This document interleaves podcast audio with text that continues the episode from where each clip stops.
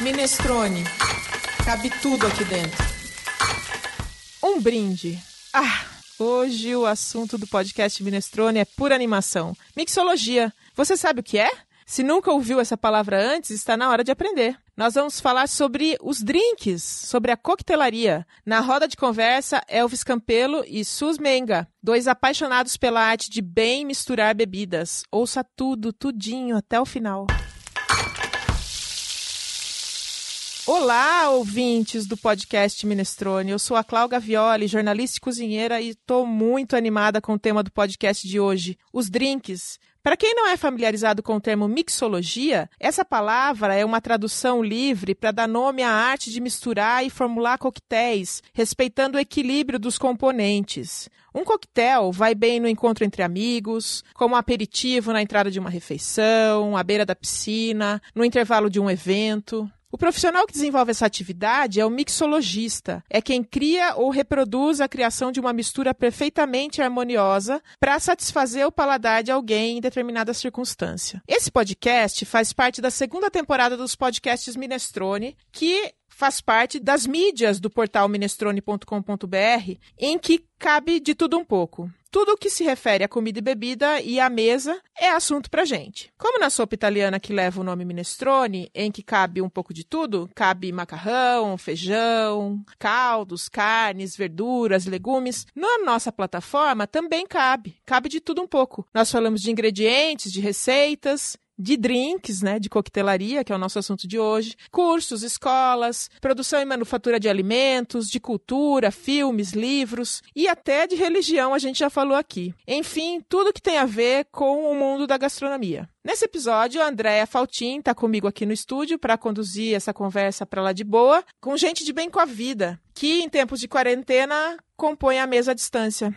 Como vai, querida Andréia? Olá, Clau. Olá, ouvintes. Estou muito bem. Eu sou Andréia Faltin, cozinheira, professora e curiosa, e estou muito animada com o tema de hoje, né? Eu não sei, não conheço muito na teoria, mas eu conheço na prática a mixologia.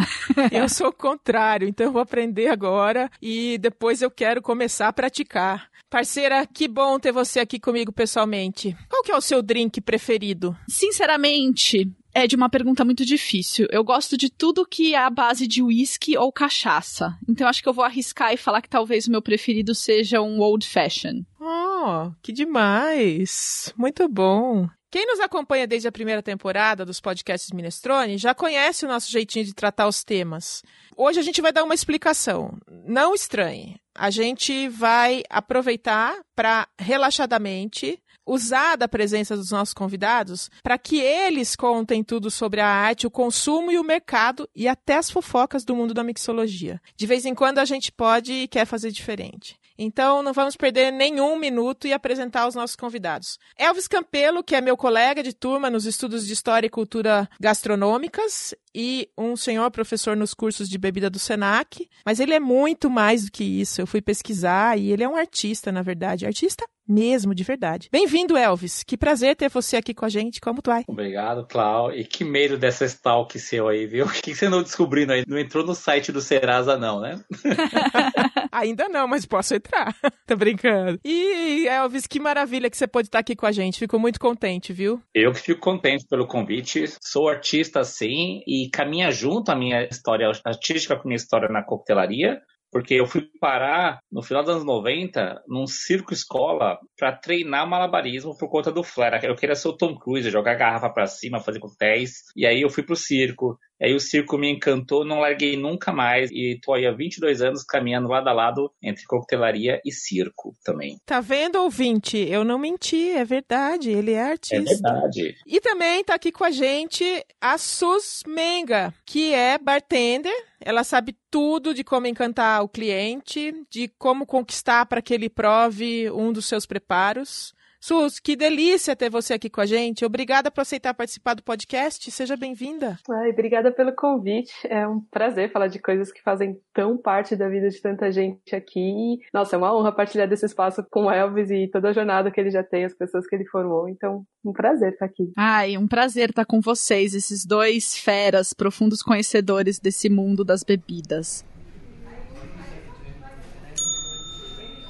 Pelo que a gente pesquisou, gostam da profissão, do espetáculo, da performance que é servir um coquetel. Vocês podem contar um pouquinho pra gente como vocês entraram nesse mundo? No meu caso, foi muita curiosidade e apreço pelo fazer. Eu tenho pouco tempo de bar, mas uma vida inteira de muita curiosidade eu vim pro bar porque me agrada saber como é que as coisas são feitas. E aí eu descobri que tinham produtores usando coisas bem brasileiras no jeans, eu descobri que as nossas garrafadas medicinais, né, brasileiras, tinham os primos chiques, que são os vermutes. E eu já fermentava muita coisa, tenho um monte de fermentação e curas aqui em casa, então produzir coisas e buscar sabores é uma coisa que me agrada já há muito tempo. E assim, eu sou velha, né? Então eu fui procurar livro e escola, só muito tempo depois que eu fui atrás de Instagram, TikTok e YouTube para descobrir o que, que as pessoas estavam fazendo. Bom, eu caí por acaso. Eu, meu sonho era ser publicitário. E aí eu terminei na época o colegial, que chamamos na época, né? E trabalhava no escritório de contabilidade, ganhava uma merreca. E eu fui ser segurança em alguns barzinhos na, na região de Jardins. Uhum. E aí eu comecei a prestar atenção no trabalho dos... Chamava-se barman na época, né? Era nem bartender, né? Comecei a prestar atenção e achei muito mais seguro do que ser um segurança magrelo, né? E quando eu descobri que eles ganhavam no mínimo três vezes mais do que eu, oh, pera lá, se eu fosse garçom ou barman, eu ia ter grana para pagar a publicidade. Aí enchi o saco deles para me ensinarem, me indicaram uma escola, eu fui atrás da escola, fiz o curso e aí comecei a trabalhar, comecei a ganhar um dinheiro, né, que poderia pagar na faculdade de publicidade, só que eu me encantei na área e deixei a ideia de fazer publicidade de lado e fiz hotelaria. E aí eu segui, passando 22 anos.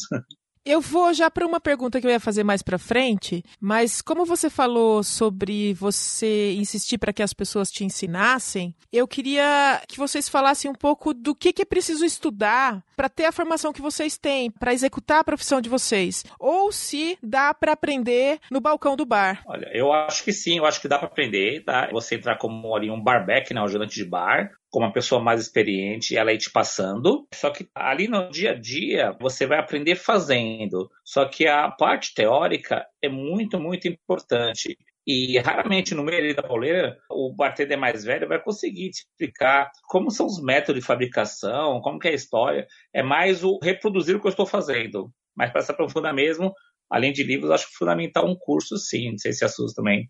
Ai, com certeza. Eu acho que é uma profissão que combina muito com aquela antiga prática de mestre e aprendiz, mas a gente precisa estudar. É, hospitalidade, acho que é uma coisa que você pode aprender na prática, mas se você consegue fazer um curso bom entender atendimento, ritmo, entender palavras e expressões que se usa, eu acho isso essencial. Mas assim, existe um mundo inteiro de culturas e histórias de bebida, fermentada, destilada, mista, alcoólica ou não. A fermentação, ela formou e manteve muita civilização. Então, tem a parte prática. Você pode ir para a parte histórica, descobrir como é que o destilado é feito, mas você também pode entender e estudar que se você colocar mais álcool na caipirinha, não faz dela uma caipirinha melhor. Ou entender que se você tomar cuidado com o gelo, você vai ter um drink melhor e você vai ter uma apresentação para o cliente também muito melhor. Então, estudar faz muito parte. Eu sempre fico um pouco confusa com a diferença, né, com essa nova terminologia, não sei se eu posso dizer que é nova, da mixologia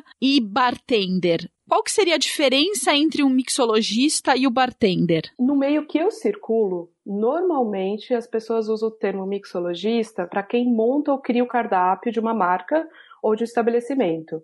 E o bartender é o cara que atende efetivamente, né? Ele, ele, atende as pessoas. Claro que às vezes as duas coisas se cruzam, ou muitas vezes. E assim, vai ter bartender que vai trabalhar em evento open bar e fazer centenas de drinks rápidos em copos de plástico. Vai ter bartender que vai atender num restaurante chique fechado para pouquíssimas pessoas. Vai ter bartender que vai fazer festa dentro da casa de alguém para cinco pessoas. Então, todos esses são bartenders normalmente o que eu tenho entendido no meio é isso. Mixologista é quem monta os cardápios e bartender é quem efetivamente atende e reproduz essas criações. É, concordo também, Sus. A própria nomenclatura bartender, atendente de bar. Vamos pensar assim, vou fazer uma analogia mundo da moda. Vamos pensar aí em, no estilista que criou a peça. E aí ele vai e ensina lá as costureiras a reproduzir essa peça que ele criou entendeu? E assim como tem o estilista que manda isso para as costureiras, também tem o cara que também ele cria e também constrói lá as peças. Então, o mixologista está, às vezes, muito lá atrás na pesquisa, criando, fazendo, e o atendente de bar, né, ele está ali reproduzindo. E tem muita gente usando o mixologista, né, se ela concorda, para enaltecer. Às vezes a pessoa acaba de fazer um curso de bartender, já quer pôr no cartãozinho, não, sou mixologista, como que se fosse para, ah, sou melhor que bartender. E não é isso, e não é isso. Aproveitando essa sua colocação, o que, que compõe um curso de bartender? Quanto tempo dura? Se eu resolver estudar para ser bartender, quanto tempo eu vou ficar estudando? Eu já posso ir direto depois de fazer um curso de dois dias, uma semana, um mês? Como é que é? Você vai estudar a vida inteira, eu acho. eu brinco, sabe por quê? Porque, ó, o bartender, ele é um generalista. Ele não é um especialista. Que nem, vamos lá, o barista é um especialista em café. O bartender é um generalista. Então ele tem que entender sobre café, sobre vinho, sobre uísque, sobre cachaça, sobre não alcoólicos também, sobre ingredientes. Entendeu? No mercado aí nós temos cursos, eu vejo anúncios que me dá até dor na alma. O curso é um final de semana e o anúncio é assim: seja um bartender profissional. Nunca.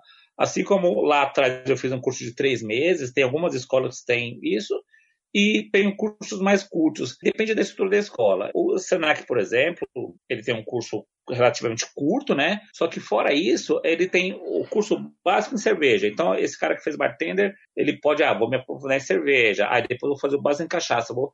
Então, é, desmembra, até pela questão do preço, né? E cada um vai seguindo pela área que gostar mais. A Associação Brasileira de Família está com um curso bem bacana, um pouco mais longo também de bartender, bem interessante. Uhum. É, foi o curso que eu fiz da ABS.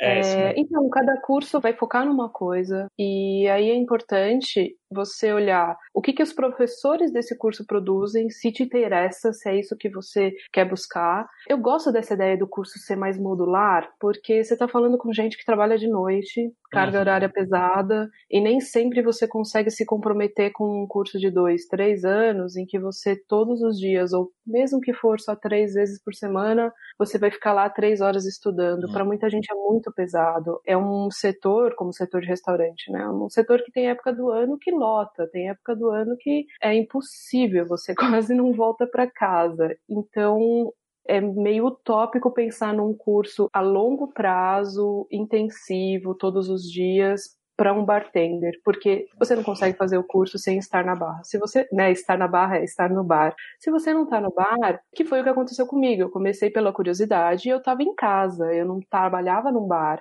E eu li coisas, eu estudei coisas que não fizeram o menor sentido. Foram muito legais, eu adquiri conhecimento, só que só começaram a valer de verdade a hora que eu fui para trás do bar entender a realidade. Então, por isso que eu comentei a questão do mestre-aprendiz. Eu realmente acho que é uma profissão que vale muito e seria muito legal se a gente tivesse uma coisa um pouco mais estruturada em que os mestres, as pessoas que têm capacidade, que têm história, que têm carga para passar, conseguissem passar mais conhecimento para os aprendizes, porque o nosso mercado no geral com certeza melhoraria muito. É, e tem profissionais que já estão na área, às vezes o cara é um garçom e quer ir pro bar, ou já é do bar e quer. Como a rotina é puxada, às vezes o cara trabalha almoço e janta e não tem tempo. Então, às vezes, ele aproveita as férias dele. Pô, minhas férias, vou fazer um curso. Então, se for um curso cumprido como assessor, ele não consegue fazer, entendeu? De vez em quando a gente lança curso no Senac, só segunda-feira que é o dia mundial, né, da folga de quem trabalha nessa área, né? Meu, você não tem noção como funciona. Porque enquanto a pessoa trabalha, ela não consegue estudar. Aí, na segunda-feira, que é a folga, ela vai e vai fazer um curso. Uma coisa que, que eu acho que vale a pena é ficar de olho nos portais que grandes marcas também estão oferecendo.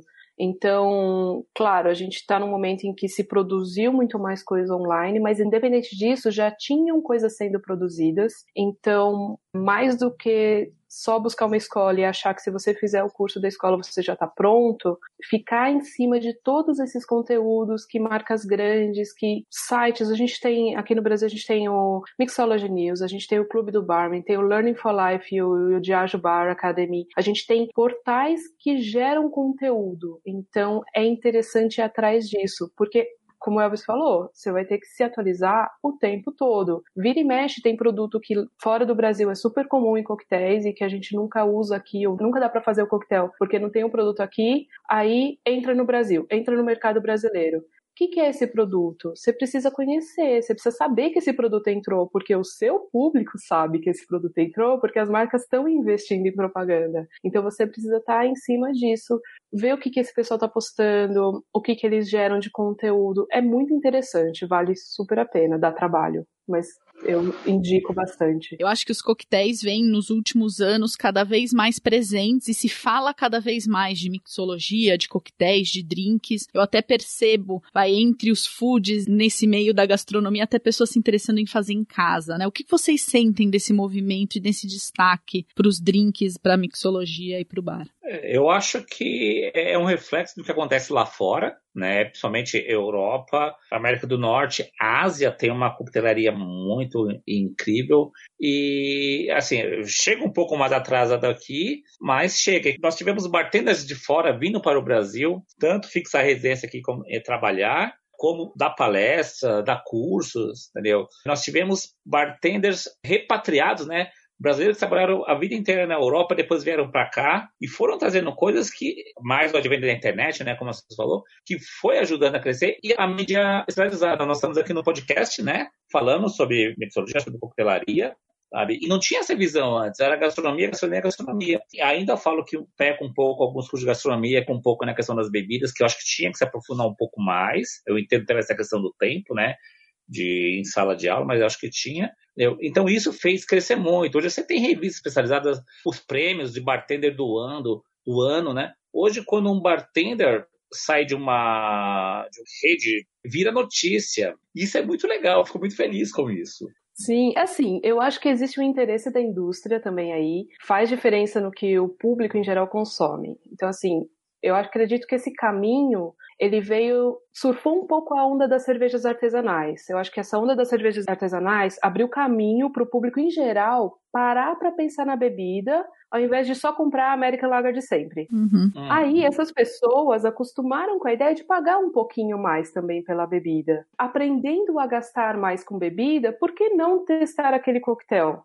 Já que ele é o mesmo preço da cerveja artesanal que eu estou pagando. Hum. Então, esse caminho aconteceu principalmente aqui em São Paulo, um pouco no Sul e um pouco no Rio de Janeiro, mas em São Paulo aconteceu muito. E outra coisa, né, o aumento da qualidade dos produtos que a gente encontra aqui no Brasil, tantos produzidos aqui, hoje a gente tem vermutes, jeans e, obviamente, as cachaças maravilhosas. E tem melhorado cada vez mais. Os produtores estão atrás de uma excelência de qualidade que não é só ah, vende, sabe, a cachaça. A gente produz muita cachaça e a gente exporta não chega a 3%. Por que, que o cara vai se preocupar em fazer um produto para exportação se tudo que ele produz ele vende? Hoje, os produtores estão começando a pensar nisso. Então, a qualidade dos produtos sendo melhor e, de novo, a indústria se aproveitando dessa onda e desse impulso e apostando mais em propaganda, isso com certeza faz diferença hoje no mercado. Então, muito mais gente sabe, no mínimo, o que é um gin tônica um gin tônica não é um ser estranho que alguém algum dia bebeu. E nas grandes cidades, dificilmente você vai conhecer alguém que nunca ouviu falar de gin, por exemplo. Aproveitando essa questão que você está abordando, para os restaurantes, para os bares, o que representa a receita de bebida? Parece que ela não é nada desprezível, né? Ó, um bar dentro de um restaurante mais comum, normal, ele pode ser responsável por uns 6% do faturamento, mas o comum é chegar fácil nos 20% do faturamento. E tem motivo para isso. Pensa que o custo de mão de obra atrás do balcão muitas vezes é mais barato do que na cozinha. O álcool, você faz quatro vezes o valor dele de mercado no valor de compra, fácil, chutando baixo tem uma vida útil grande, você não estraga, álcool não estraga igual carnes, queijos e afins. Você não tem que se preocupar que isso daqui eu preciso usar logo ou vai virar desperdício. E também o bar, ele é um ótimo lugar para se ter pouco desperdício. Claro que ao contrário também pode acontecer e um bar pode ser o ralo de um restaurante, mas no geral, se você programar bem um cardápio, você consegue ter um desperdício muito mais baixo do que no restaurante. Então, sim, é bem apelativo. Essa é aquela que que você fala, né, Elvis? Faço das delas as minhas palavras. Muito, muito, muito. Faço delas.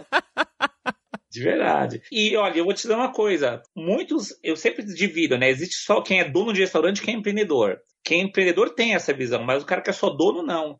Ele faz um bar, ele deixa lá um salão incrível, né? Bonito, cheio de cadeiras lindas. Aí sobra um lugar, ah, põe a cozinha ali. Um lugar pior ainda, põe um bar ali. Só que ele não uhum. entende, meu, que um bar espaçoso e funcional, poxa, vai vender pra caramba. Porque não adianta ele ter um salão lá lindo para 100 pessoas, não tem geladeira para gelar nada, para manter fruta, entendeu? Então é importantíssimo pensar. Eu penso assim, ó, constrói a cozinha, constrói o bar.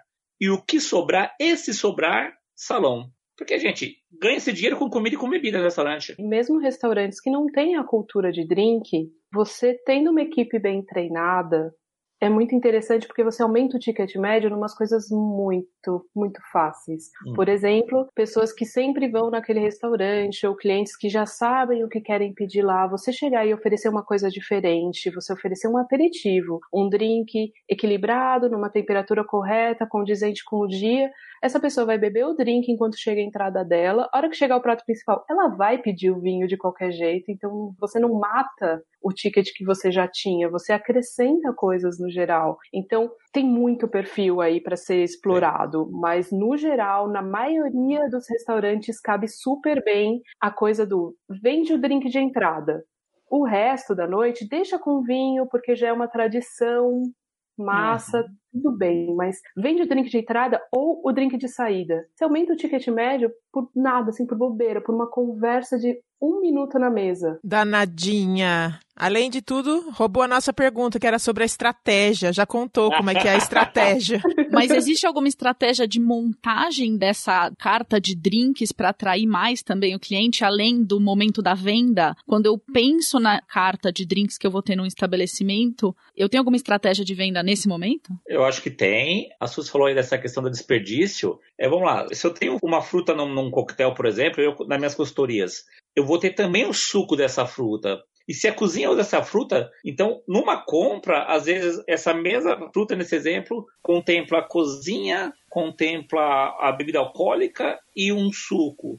Então a chance de dessa fruta sobrar, estragar, é muito pequena porque eu tenho um monte de lugar para usá-la. É pensar no público-alvo, tá? É pensar na comida. Eu sei que as pessoas associam muito só vinho à harmonização, né? Mas é importante pensar na bebida, nessa combinação, e também tomar cuidado, o próprio bartender não ficar. Sempre fala, por que vocês recebem num buffet, numa festa ou numa no rodízio de churrasco, né, de churrascaria, com as batidinhas doce, para te estufar. Então, já oferece no começo ali nos coquetéis mais secos, entendeu? Isso ajuda ali a vender a, a estimular o apetite e não a, a, estufar a pessoa. A não ser se você trabalha num buffet e quer que a pessoa coma menos, né, batendo de evento, mas tem essa coisa assim de entender o, o público e a proposta da casa. Desde sempre, nos filmes, nas novelas, a ideia de servir um drink para acompanhar uma conversa numa cena de família ou numa cena romântica e até naquele jogo de pôquer ali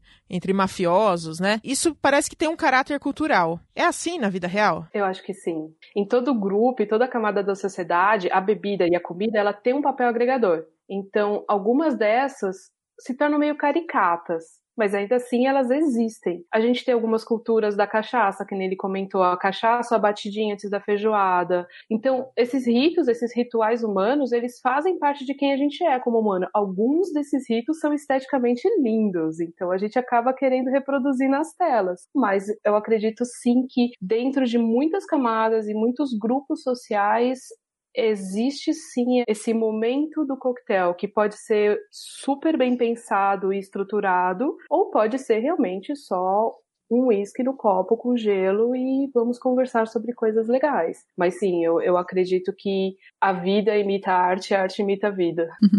Claro, é tão forte isso. Eu tenho minha enteada, minha filhota de 10 anos, né? E eu tenho aqui minha costaleira de taças, ela pegou tio, essa taça aqui é muito famosa, né? E pegou a taça Martini, né? Porque eu tô vendo uma série que eles bebem um negócio aqui, Aí no desenho apareceu também. Ela foi contando as vezes que ela já viu essa taça nas séries que ela assiste, e séries sabe? Tinha pra idade dela, mas ela viu o pai da, da menininha lá tomando, e eu falei, nossa, que coisa da... Aí esses dias ela tava tomando uma Pink Limonade nessa taça pra se sentir chiquetosa como ela vê aí na TV, no seriado dela. Bem aproveitando essa deixa, como é que é a responsabilidade do bartender na questão das bebidas alcoólicas? Tanto no aspecto da bebida que leva ao vício, né, que pode gerar um, uma doença, um deflagrador de doença, quanto na questão do relacionamento, das pessoas que burlam a lei, né? Os jovens quem não, né?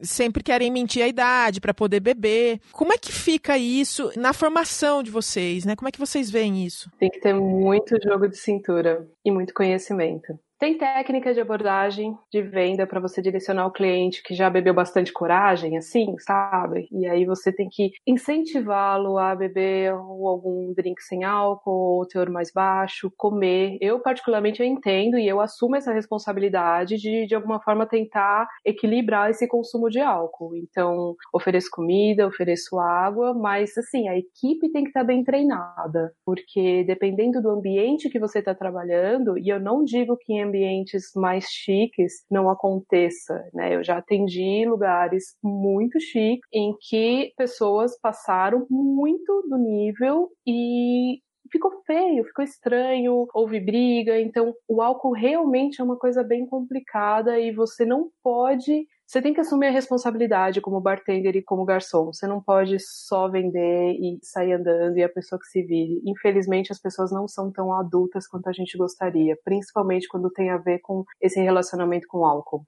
E existe uma cultura que me enche um pouco as paciências, que é o cliente tem sempre a razão. E não, não tem. Tá? E assim, às vezes o gerente, alguém, prefere, ah, mas o cara tá bêbado, mas ele tá pagando. Tá, mas as pessoas ali ao lado, que também estão pagando, estão sabendo se comportar, estão se incomodando. Tá? Então, eu prefiro, assim, claro, tem que ter uma abordagem, é delicada essa abordagem, né, porque o bêbado nunca acha que tá bêbado, né?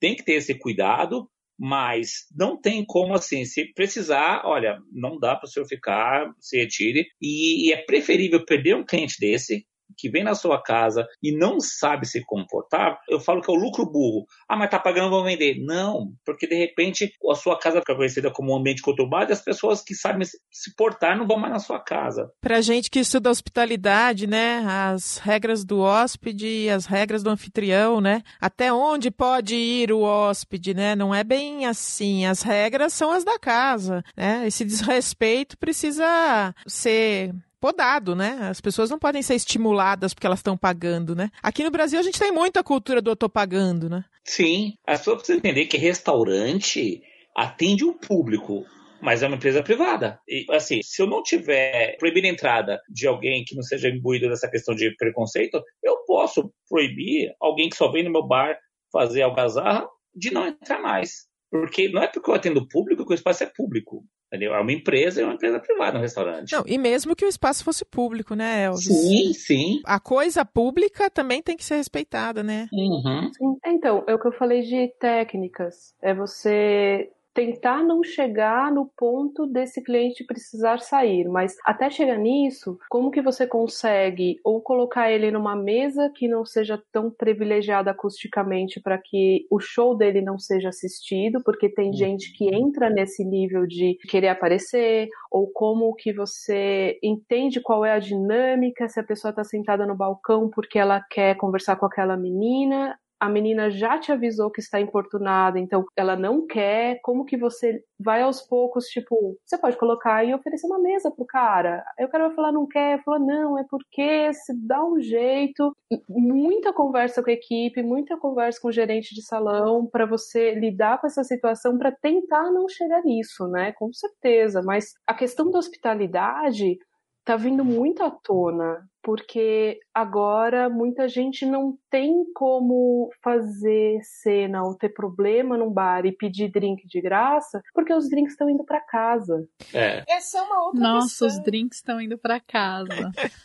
Essa é uma outra questão, né? Uma tendência do momento, né? Queria que vocês falassem um pouco disso, desse momento ao qual a gente foi levado, né? Mais gente aprendendo sobre misturar as próprias bebidas em casa e também pedindo. Então, é uma tendência tendência que veio e vai ficar. Ela não virou tendência só por causa desse momento, né? Houveram alguns artigos em novembro, outubro do ano passado que foram lançados por pessoas da indústria, no geral, falando sobre quais eram as tendências de 2020. E faz parte dessas tendências as microdestilarias, que estão realmente aqui no Brasil também muito forte, a coisa do delivery, muito forte, drinks de teor alcoólico baixo, ou inclusive drinks bem elaborados e sem álcool, e drinks com cerveja e kombucha. Então, assim, já era uma tendência. A gente só acelerou, a gente colocou numa panela de pressão e falou: vai lá, vai que vai dar certo. Então, quem estava de olho nas tendências, quem estava de olho no que o pessoal do mercado, que a indústria estava falando, já estava se programando para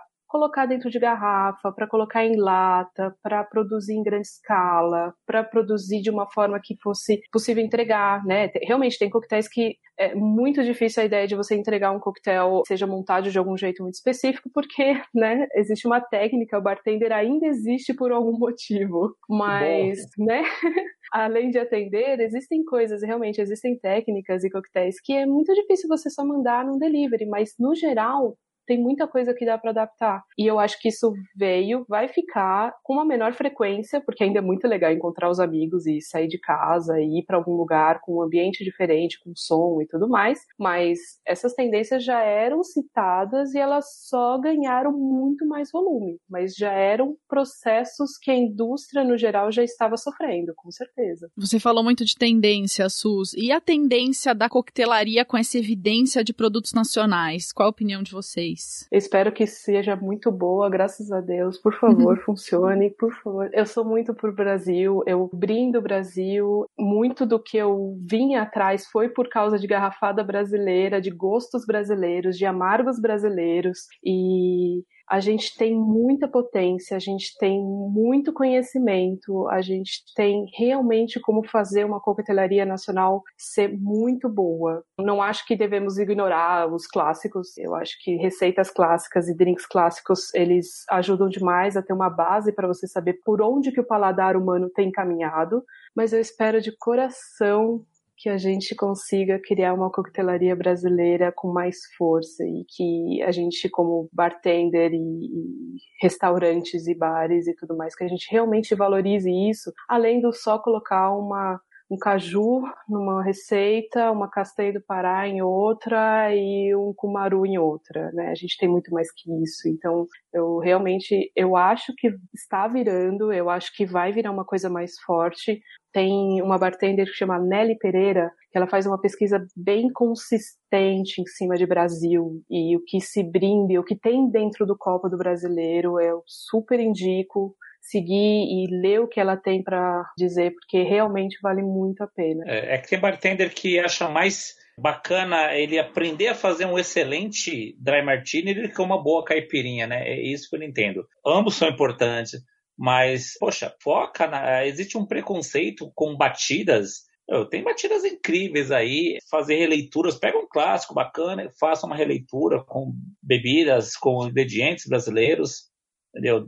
Nós temos aí, meu, às vezes lá fora eles valorizam mais nossos produtos do que muitos bartenders, nós mesmos, né? É bem comum isso. É, quer fazer caipirosca de vodka importada com blueberry. Pô, põe uma jabuticaba nisso daí, meu. Põe uma cachaça que fica incrível. Põe um araçá vermelho. É, Gente, é, é daqui, cambuci, é daqui, sabe? É. A gente não sabe lidar com essas frutas porque o nosso paladar tá colonizado. A Nelly fala muito disso. A gente precisa descolonizar o paladar, parar de querer uhum. sentir gosto de peanut butter e começar a sentir gosto de Brasil, né? Isso é muito interessante. Eu gosto muito, sou extremamente fã do trabalho dela. Eu acho que a gente tem muito o que falar ainda. A gente focou muito muito esse episódio no mercado, né, das bebidas. Eu acho que vale a gente marcar um só para falar de drinks, de coquetelaria nacional, de ingredientes, de dicas. Se vocês toparem, a gente super quer. Vocês vêm? Eu topo. Será um prazer. Então tá bom, então já tá marcado. A gente grava um próximo episódio sobre coquetelaria e aí a gente vai falar só dos drinks. O que, que tem dentro deles, enfim, a gente vai só se divertir daí, não vai ficar falando sobre como a gente tem que se comportar, a gente tem que se descomportar E para você que nos ouve, já que a gente adora comer, falar de bebida, beber e falar de bebida, a gente espera que você também esteja gostando desse nosso episódio. O Minestrone é um espaço inclusivo e democrático, sem juízos de valor. Cabe tudo aqui dentro: comida, bebida, ingredientes, temperos. Fique por dentro de tudo que acontece por aqui. Acompanhe as nossas redes sociais. Nós estamos no Instagram, no Facebook, no Twitter, no Pinterest e no LinkedIn.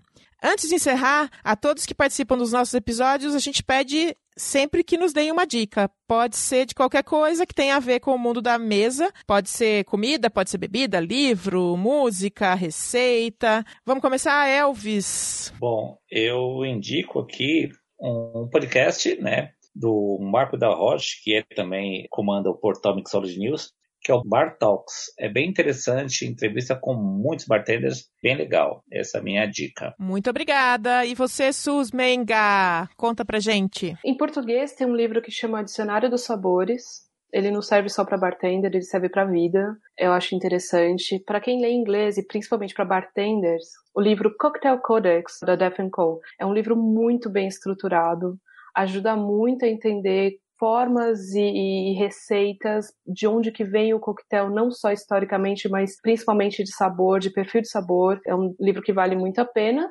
E o Instagram na Nelly Pereira, Espaço Zebra é o nome da casa dela, mas a Nelly Pereira é maravilhosa, arroba Nelly Pereira, vale a pena, muito sobre Brasil, muito sobre nós. Muito bom, Andréia, tem uma dica? Minha dica vai ser um bar, Guarita Bar, na Vila Madalena. Ele é um estilo mais boteco, mas com uma curadoria de drinks muito bem feita, por Jean Ponce e Gregor Kassler, não sei se eu falando o nome correto deles, mas e além de tudo, de drinks fenomenais, eles têm comidas maravilhosas. É um clássico na minha vida.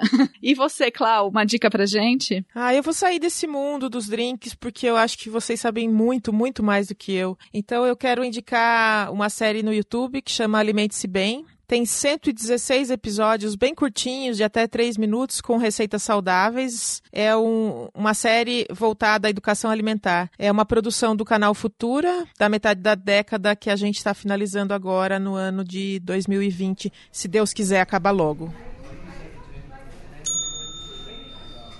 Bom, gente, e agora, para a gente poder se despedir agradecendo aos nossos convidados, a gente criou a Hora do Jabá. Susmenga, quer falar sobre você, deixar um endereço, um telefone, a sua possibilidade de fazer uma consultoria? Conta aí. Não tenho tanto tempo de bar assim, então eu não confio ainda muito na ideia de consultoria principalmente porque eu quero ir pro bar, eu quero atender pessoas por enquanto. E meu Instagram é susmenga, S-U-Z-M-E-N-G-A.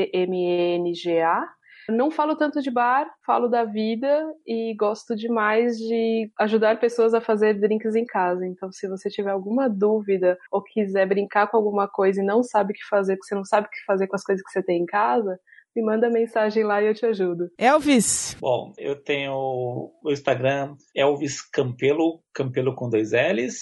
E também tem outro Instagram que é do lado artista, já que você entregou que sou artista, né? Tem um Instagram chamado Bocós de Mola. Minha mãe me chamava de Bocó, mas não era um Bocó, era Bocó de Mola, virou o nome da minha companhia de circo. Sou só eu, eu e alguns convidados, mas é uma companhia de circo. Eu também fui Bocó de Mola durante muitos anos. Quando minha mãe queria xingar, a gente falava, você é Bocó de Mola. Não é?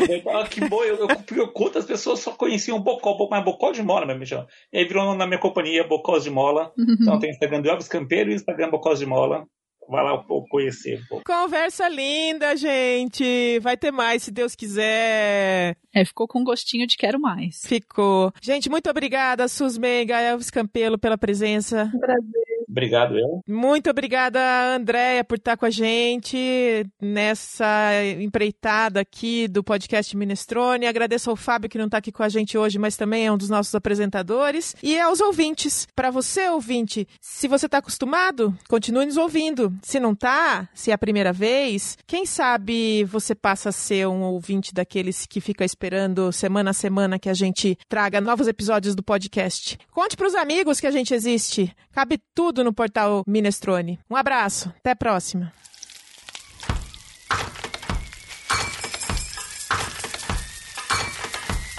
Minestrone. Cabe tudo aqui dentro.